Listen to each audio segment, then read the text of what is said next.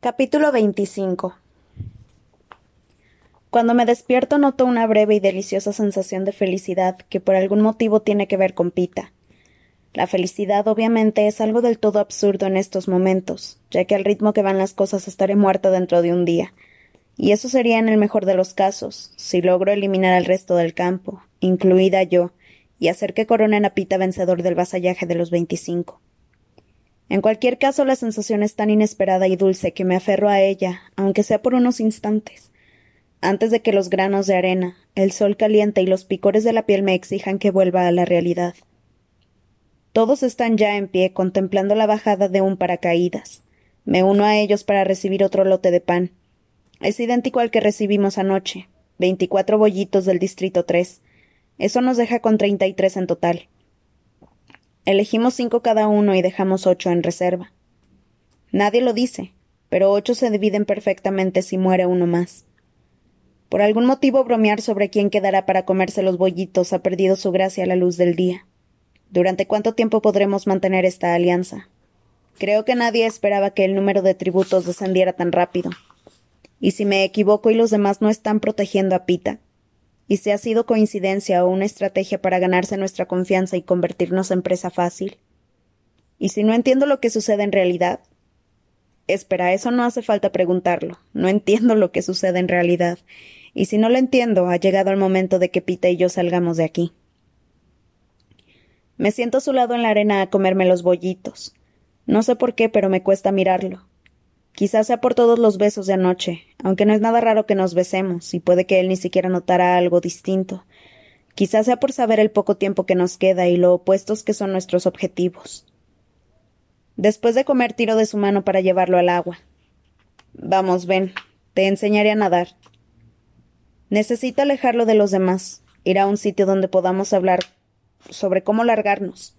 Será difícil porque una vez que se den cuenta de que rompemos la alianza seremos blanco al instante.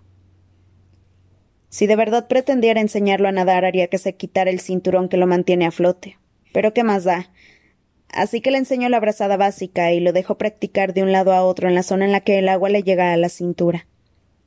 Al principio veo que Joana nos vigila con atención, aunque al final pierde interés y se va a echar una siesta. Finnick está tejiendo una red nueva con las plantas y Bitty juega con su alambre. Ha llegado el momento. Mientras Pete estaba nadando yo he descubierto algo. Las costras que me quedan empiezan a pelarse. Limpio el resto de las escamas del brazo restregándolas suavemente con un puñado de arena y veo que hay piel nueva debajo. Le digo a Pita que pare con el pretexto de enseñarle a librarse de las molestas costras y mientras nos restregamos saco el tema de la huida. Mira, ya solo quedamos ocho.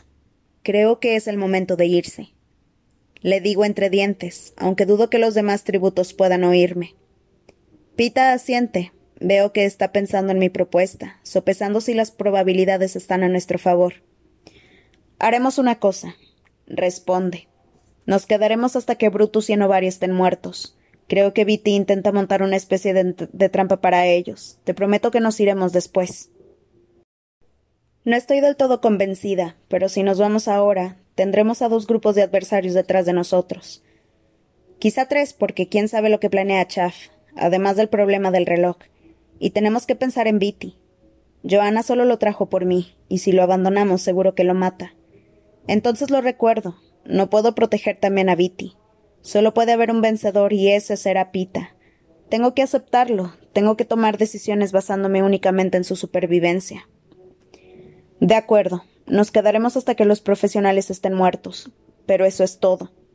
Volteo hacia Finnick. Volteo hacia Finnick. Hey, Finnick, ven aquí. Ya sabemos cómo ponerte guapo otra vez. Los tres nos restregamos las costras del cuerpo y ayudamos con la espalda de los demás para salir finalmente tan sonrosados como el cielo. Nos untamos otra ración de medicina porque la piel parece demasiado delicada para la luz del sol y la pomada no tiene tan mal aspecto sobre la piel lisa. Será un buen camuflaje para la jungla. Viti nos llama y resulta que efectivamente, durante todo el tiempo que ha pasado jugueteando con el alambre, estaba ideando un plan. Creo que todos estaremos de acuerdo en que nuestra siguiente misión debe de ser matar a Brutus y a Novaria. Explica. Dudo que nos ataquen de nuevo en campo abierto, ya que lo superamos en número.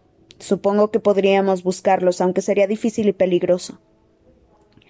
¿Crees que han averiguado lo, del reloj? Le pregunto.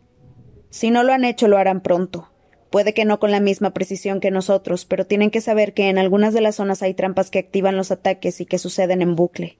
Además, el hecho de que nuestra última pelea se interrumpiera por la intervención de los vigilantes no les habrá pasado desapercibido.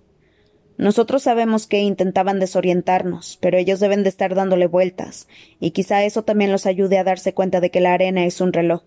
Así que creo que nuestra mejor opción es montar una trampa. Espera, deja que vaya por Joanna, dice Finnick. Se pondrá furiosa si ve que se ha perdido algo tan importante.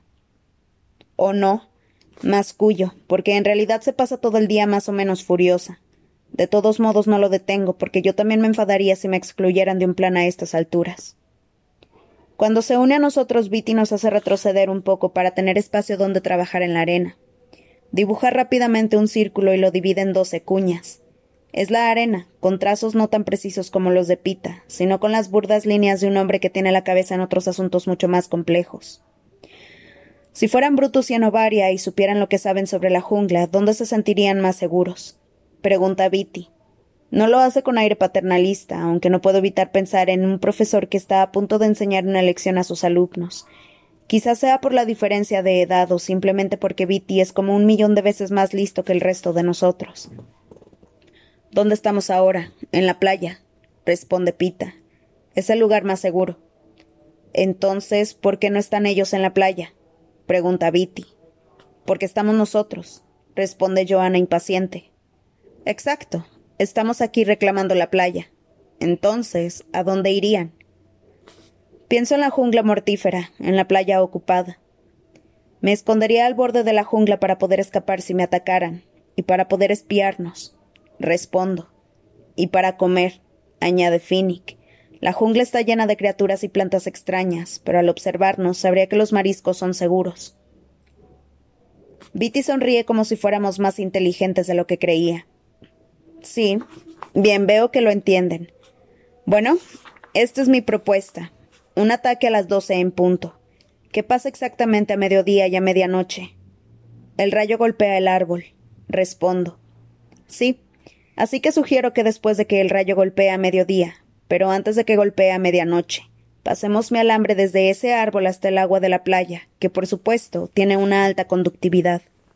Cuando caiga el rayo, la electricidad viajará por el alambre y no solo se introducirá en el agua, sino también en la playa que la rodea, que seguirá húmeda después de la ola de las diez.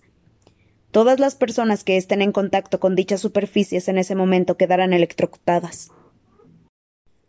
Guardamos silencio un rato para digerir el plan de Viti. Me parece algo fantástico, casi imposible. ¿Pero por qué?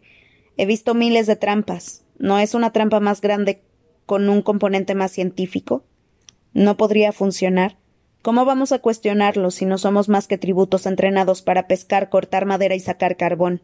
¿Qué sabemos de las utilidades del poder del cielo? Pita lo intenta. ¿De verdad podrá ese alambre conducir tanta potencia, Viti? Parece frágil, como si fuera a quemarse.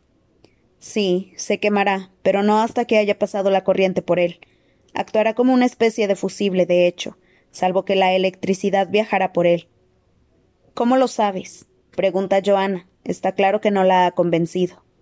Porque yo lo inventé, responde Viti con cara de sorpresa.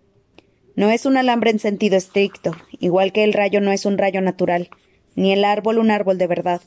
Tú conoces los árboles mejor que nosotros, Joana. Los rayos deberían haberlo destruido ya, ¿no crees? Sí, responde ella desanimada.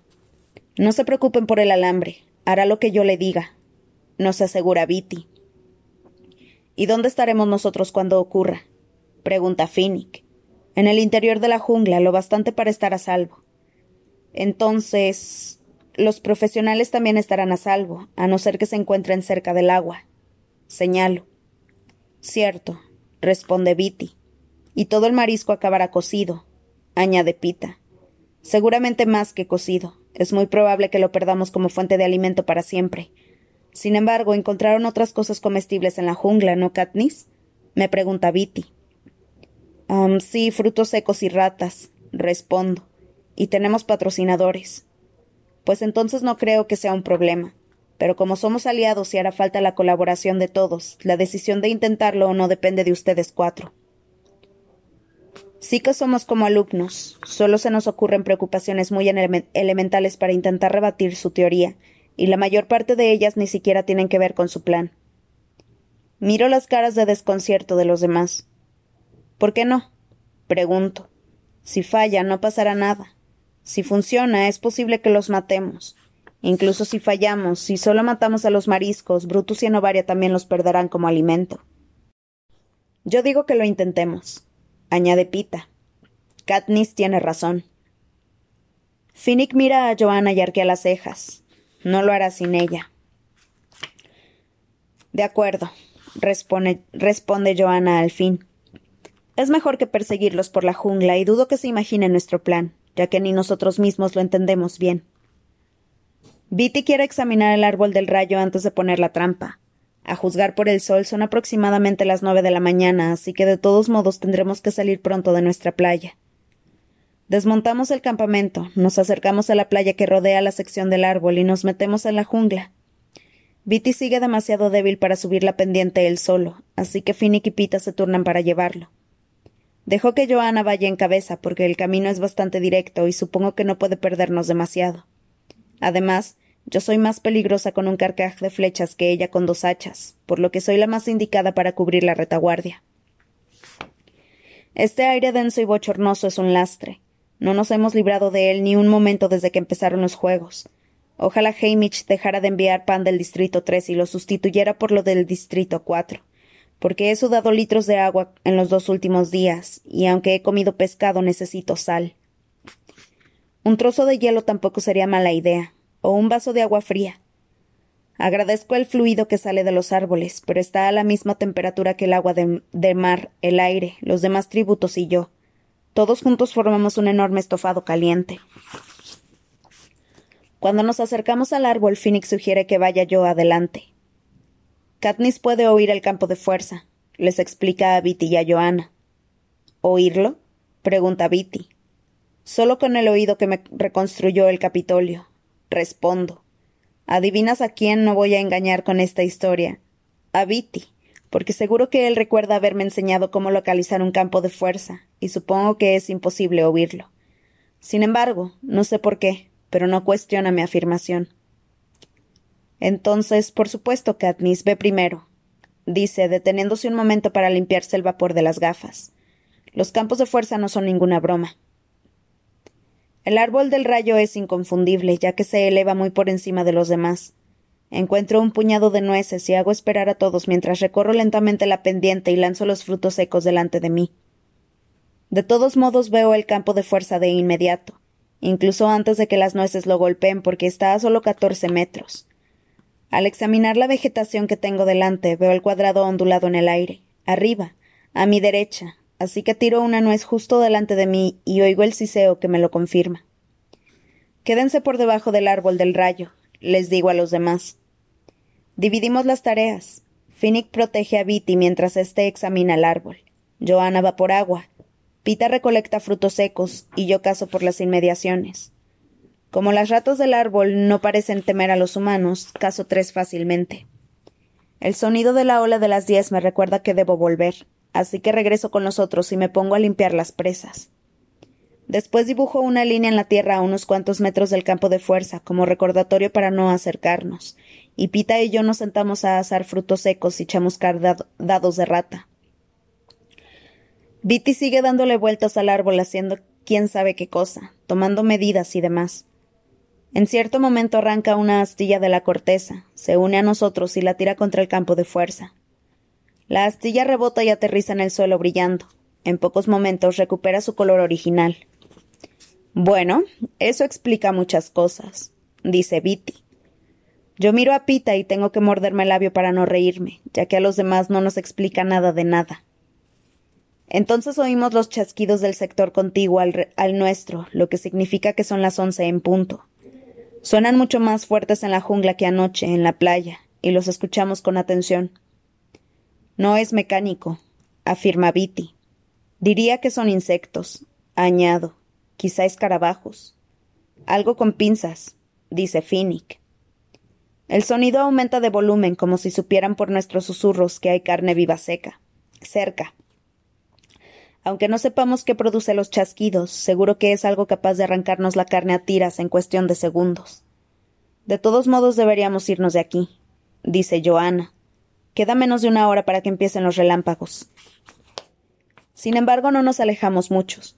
Montamos una especie de picnic sentados en cuclillas con nuestra comida de la jungla y esperamos a que el, rayo señale el mediodía. A petición de Bitty me subo a un árbol cuando empiezan a callarse los insectos. Cuando cae el rayo veo una luz cegadora, incluso desde donde estoy, incluso a la brillante luz del día. La luz abarca por completo el lejano árbol y lo hace relucir al rojo blanco a su lado, provocando chisporroteos eléctricos en el aire que lo rodea.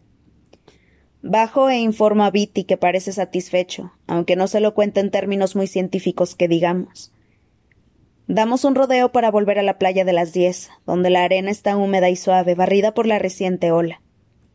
Viti nos da la tarde libre, por así decirlo, mientras él trabaja con el alambre. Como es su arma y el resto de nosotros tiene que confiar en sus conocimientos por completo, es como si nos dejaran salir pronto de clase. Al principio nos turnamos para echarnos la siesta a la sombra de la jungla, pero entrada la tarde, todos estamos despiertos e inquietos, y decidimos que, como podría ser nuestra última oportunidad de comer marisco, lo mejor es darnos un, banquete. Siguiendo las instrucciones de Finnick, arponeamos peces y recolectamos marisco, incluso buceamos en busca de ostras. Esto último es lo que más disfruto, no porque me gusten demasiado las ostras, solo las he probado una vez en el Capitolio y no pude soportar la textura babosa, sino porque bajo el agua todo es precioso, como otro mundo. El mar está muy claro y hay banco de peces de tonos vivos y extraños flot de tonos vivos y extrañas flotes marinas que decoran el fondo. Joana vigila mientras Finnick, Pita y yo limpiamos y preparamos la comida. Pita abre una ostra y lo oigo soltar una carcajada. ¡Ey, mira esto! exclama y saca una perla perfecta y reluciente del tamaño de un guisante. Ya sabes, si se ejerce la presión suficiente sobre el carbón se convierte en una perla, le dice muy serio a Finnick. Eso no es verdad, responde él con aire desdeñoso, pero yo me parto de risa porque recuerdo que así nos presentó Effie Trinket, que no tenía ni idea, a la gente del Capitolio el año pasado antes de que nos conocieran. Éramos como trozos de carbón que se convertían en perlas gracias al peso de nuestra existencia la belleza que surgía del dolor. Pita limpia la perla en el agua y me la da. Toma, para ti. La sostengo en la palma de la mano y examino su superficie irisada a la luz del sol. Sí, la guardaré. Durante las pocas horas de vida que me queden la llevaré siempre cerca. Es el último regalo de Pita, el único que puedo aceptar de verdad. Quizá me dé fuerzas en los últimos momentos. Gracias, le digo cerrando la, cerrando la mano.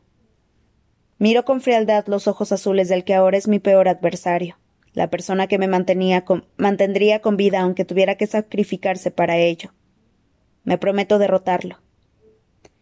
Los ojos azules dejan de brillar de alegría y empiezan a clavarse en los míos como si me leyeran el pensamiento. El medallón no ha funcionado, ¿verdad? Me pregunta Pita, aunque tenemos a Finnick delante, aunque puede oírlo todo el mundo. Katniss. Sí ha funcionado, pero no de la manera que yo pretendía, responde él apartando la mirada. Después de eso se limita a mirar las ostras. Justo cuando estamos a punto de comer, aparece un paracaídas con dos suplementos para nuestro banquete. Un botecito de salsa picante de color rojo y otra ración más de bollitos del Distrito 3. Phoenix se pone de inmediato a contarlos, por supuesto. Otra vez veinticuatro. Entonces son treinta y dos bollitos, así que cada uno nos quedamos con cinco y dejamos siete, que es un número imposible de dividir en partes iguales. Es comida para una sola persona. La salada carne del pescado, el suculento marisco e incluso las ostras parecen sabrosas al añadirles la salsa. Nos atiborramos hasta que nadie puede tomar ni un bocado más, pero aún así quedan, quedan sobras.